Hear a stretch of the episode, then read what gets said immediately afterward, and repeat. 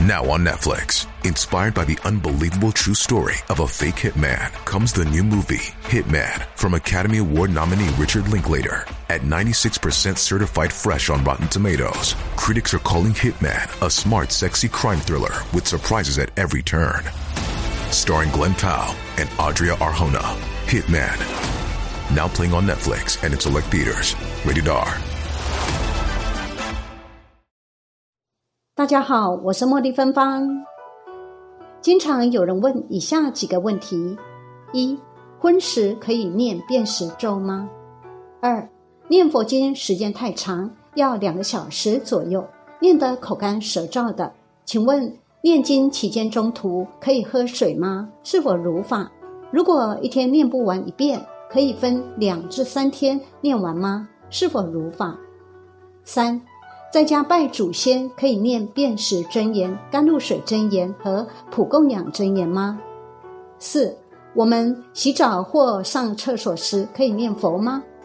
五，请问学佛者可以玩股票吗？今天来听听师傅们对以上问题的开始。一，请问荤食可以念辨识咒吗？海涛法师回答：我们不敢这么做。因为那一块肌肉，我们念了，他会恨你。甘露的好超过肉，了解吗？所以天人吃甘露，你给他肉，他根本一点都不要。我们在念辨识咒时，是观想甘露给他吃，他已经不需要肉了。要这样观想，他就可以满足，而且很快乐，所以才叫甘露施食。二，请问念佛经时间太长，要两个小时左右。念得口干舌燥，请问念经期间中途可以喝水吗？是否如法？如果一天念不完一遍，可以分两至三天念完吗？是否如法？海涛法师回答：如果佛经很长，中途可以喝水的，也可以分天读。停下来时念三声南无阿弥陀佛，接着读时再先念三声南无阿弥陀佛。这句佛号是如意宝珠，只要念佛，什么都不构成障碍了。如果以前发愿念很多部经，现在不想念了，而想专一念佛，也可以直接念佛号代替。三，请问，在家拜祖先可以念辨识真言、甘露水真言和普供养真言吗？海刀法师回答：要不要念呢？一定要念。你可能想说。这个不是念给鬼的吗？我祖先又不是鬼。便是咒供养佛要念二十一遍，供养天神要念七遍，布施给鬼道会念三遍。便是咒是不分上供下施的。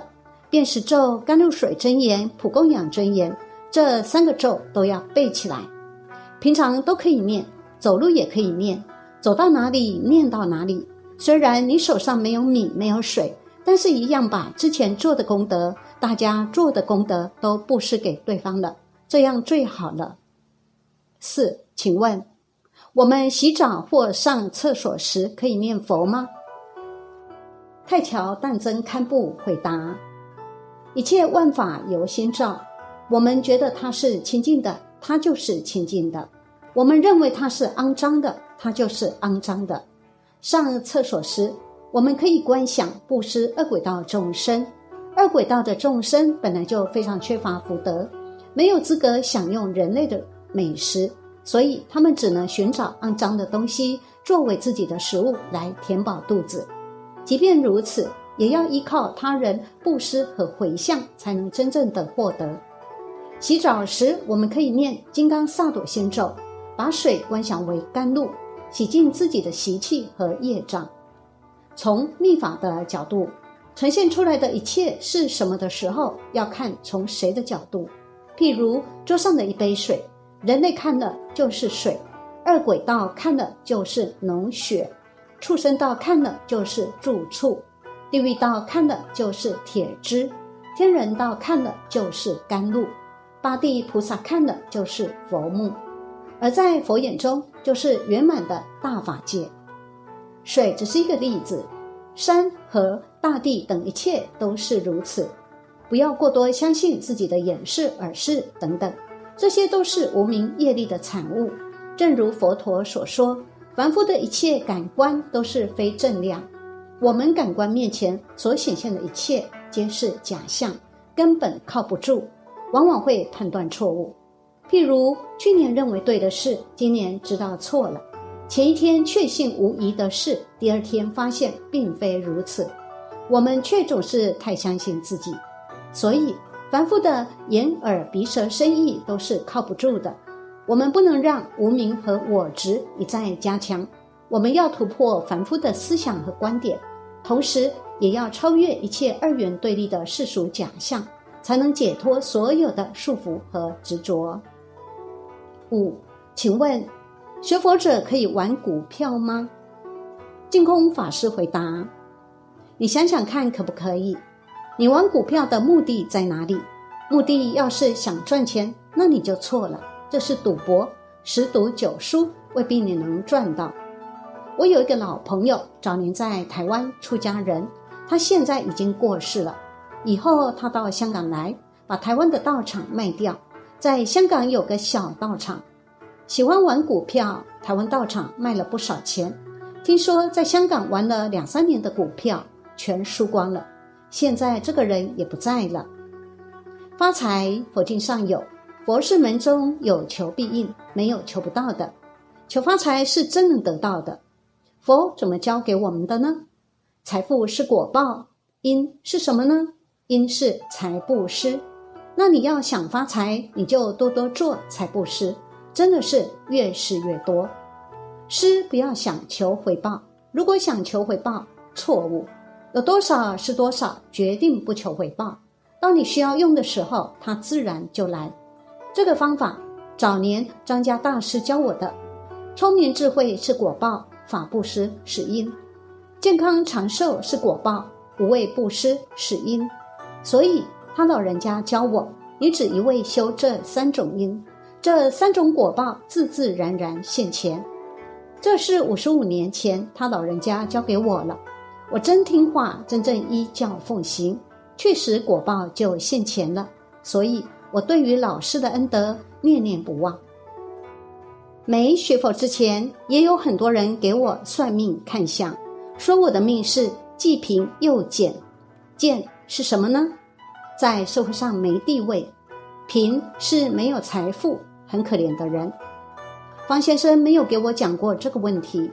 张家大师跟李老师都看出来，这两个都是年岁大的人，看出来了，所以。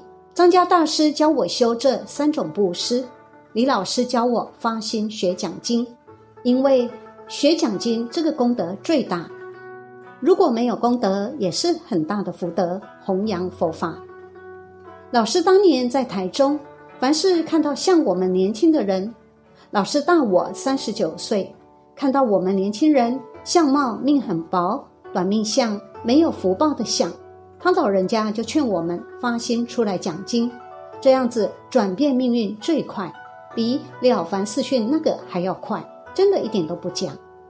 多少人给我算命，过不了四十五岁，我现在八十岁了，我比了凡先生做的还好。了凡先生延寿二十年，他的寿命是五十三岁，他七十四岁过世的，多活二十年。我现在已经多活了三十五年了，所以。现在对于生死看得很淡，不把这个放在心上。生死是什么？是身体灵性永远不灭。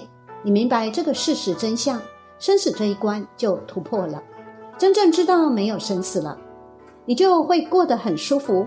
什么样的灾难根本就没有放在心上，好好的学佛，好好的读经，这就对了。可是，在这个世间，三种布施很重要。为什么？改变学佛的形象，这非常重要，让大家看到之后升起信心。凡是接触的人，他看到我都很羡慕。一听说我八十岁了，法师你怎么保养的？都来问我，他们都很关心。我就告诉他：第一个吃素，第二个修清净心，这两样就可以能保持你的健康长寿。玩股票你要问佛菩萨可不可以玩呢？跟你说，佛菩萨可以玩，你不能玩。佛菩萨为什么能玩呢？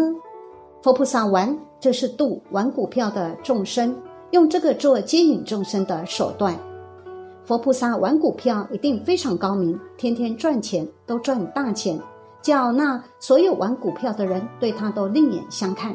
高明，高明跟他学，他就会教你，教你怎么玩股票，赚到的钱不是一些苦难众生，自己决定没有去花一分钱，那就是佛菩萨。如果你要能学到这一招，你要去学佛菩萨，你可以去玩，而且玩的会开智慧，为众生。